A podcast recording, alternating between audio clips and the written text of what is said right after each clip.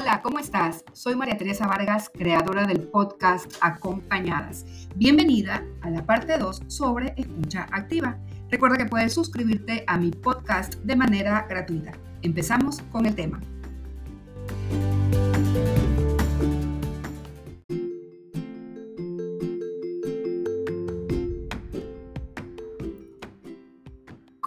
Confieso que me encanta grabar podcast, me fascina y quiero agradecerte por estar aquí conmigo también acompañándome en estas eh, grabaciones, en estos podcasts. Si tienes algún comentario, algún tema que me quieres sugerir para tratarlo aquí a través de esta plataforma, pues estoy abierta a que me lo digas, a que me lo sugieras. Hoy seguimos en la segunda parte sobre esta escucha activa o escucha efectiva que fue sobre lo que conversamos la semana anterior. Quiero que me comentes cómo te ha ido, cómo te fue, cómo me lo puedes cómo me puedes eh, comunicar o contar cómo te fue con aquellas eh, sugerencias que di en el capítulo anterior sobre la escucha activa.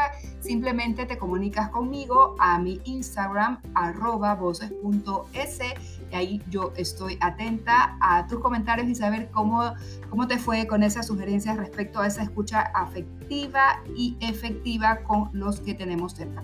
La semana anterior terminamos con una frase muy bonita en la que yo te decía que el simple hecho de ser escuchado sana el espíritu, porque en este tema de la escucha activa y efectiva lo estamos viendo de los dos lados, de las dos caras de la moneda, tanto de yo cuando escucho y del otro lado cuando quiero que a mí me escuchen. Entonces, bueno, te da por ahí unas sugerencias eh, fáciles de aplicar. Lo importante, recuerda, es comenzarlo y ser constantes y continuas, que los resultados siempre se ven. Y hoy vamos a abordar la segunda parte de este tema en cuanto a la escucha activa, es poniéndonos, eh, examinándonos de qué manera escucho yo. La semana anterior ya había dado yo un bosquejo sobre cómo, cuál es mi actitud en cuanto a la escucha. Hablaba sobre que es importante no entrar con deseos de criticar, señalar o dar un juicio de valor si es que no me lo han preguntado, si es que la persona que está viniendo a mí para que yo lo escuche no me lo ha pedido ¿Te acuerdas? Eso dijimos la semana anterior. Muy bien, acá voy a ir contigo compartiendo ciertos puntos para que nos examinemos luego también para dejar un espacio y dejarte la inquietud sobre lo bonito, importante, sanador que es escucharme a mí misma también.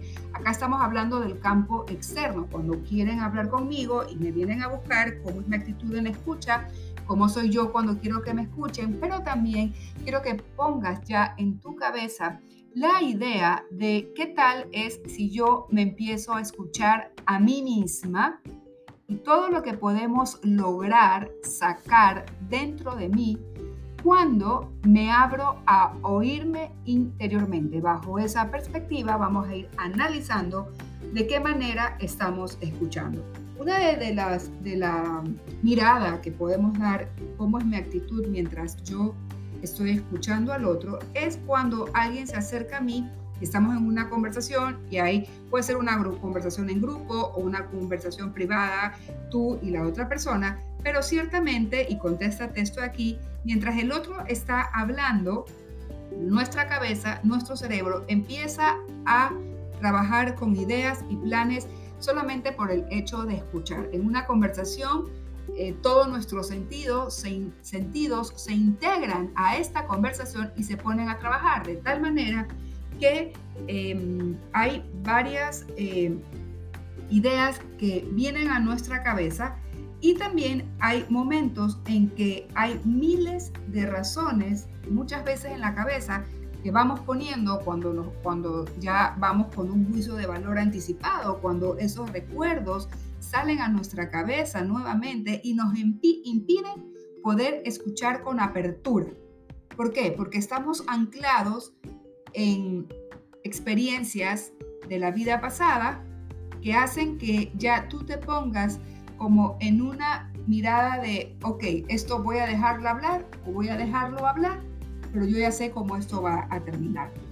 Cuando entramos bajo esa línea, lógicamente el pensamiento se bloquea y puede ser que eh, las posibilidades de la escucha se disminuyan. ¿Por qué? Porque la mente se bloquea. Empezamos a crear eh, razonamientos que se basan en el pasado y generalmente en recuerdos negativos. A veces puede coincidir que esa historia que estás escuchando, lo que te están comentando, linkee o se una a recuerdos positivos y eso es súper eh, enriquecedor para ti que estás escuchando como para el otro que te escucha. Eh, mide la fuerza que le das a esos razonamientos que en la mayoría de veces son repetitivos en circunstancias que se alejan a resoluciones positivas y favorables para ti. Si tú te das cuenta que dentro de ti empiezan a llegar esos pensamientos que se unen a angustia, temor, a furia, emociones negativas, es mejor, negativas, es mejor que disminuyas, hagas un esfuerzo y te concentres directamente en lo que el otro está hablando y diciendo y también te concentres en lo que tú quieres expresar. Aquí eh, la mirada interna eh, tiene que ocupar un sitio en el que a mí me permita escuchar efectivamente para no entrar en ese juego de juicios de valor, de críticas y señalamientos.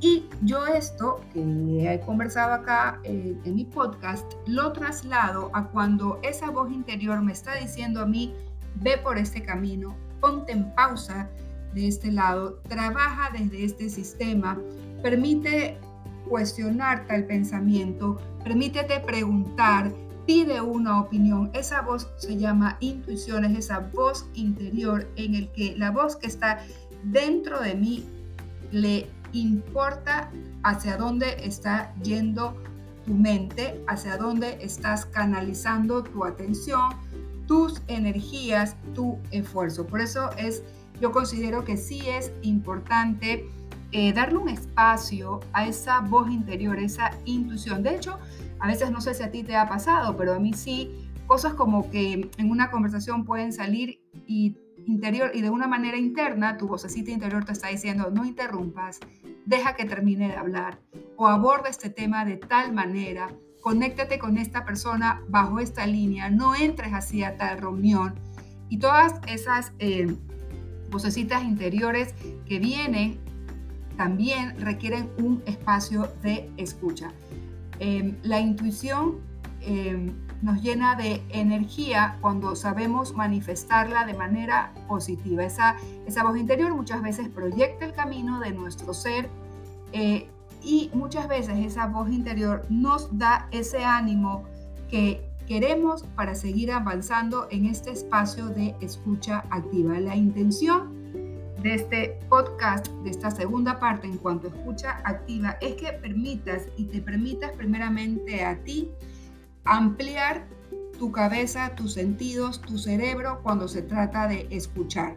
Ya en la primera parte, en el primer episodio, he dado por ahí algunas ideas y sugerencias de cómo eh, sería bastante favorable nuestra eh, escucha activa y ahora Luego, examinándonos qué tanto mi cabeza ejerce un poder influenciador para mi actitud en cuanto a escuchar y en cuanto a que me escuchen a mí también. Y cuando tú sepas analizar esos pensamientos, esas ideas, esos recuerdos, esa perspectiva que nos podemos estar poniendo nosotras mismas, que sepas darle el lugar adecuado que sepas darle el espacio que requiera y permítete a veces no hacer caso a esos pensamientos del pasado que nos llenan de emociones negativas, sino más bien estar en apertura y recibir la información tal cual como me la está expresando el otro.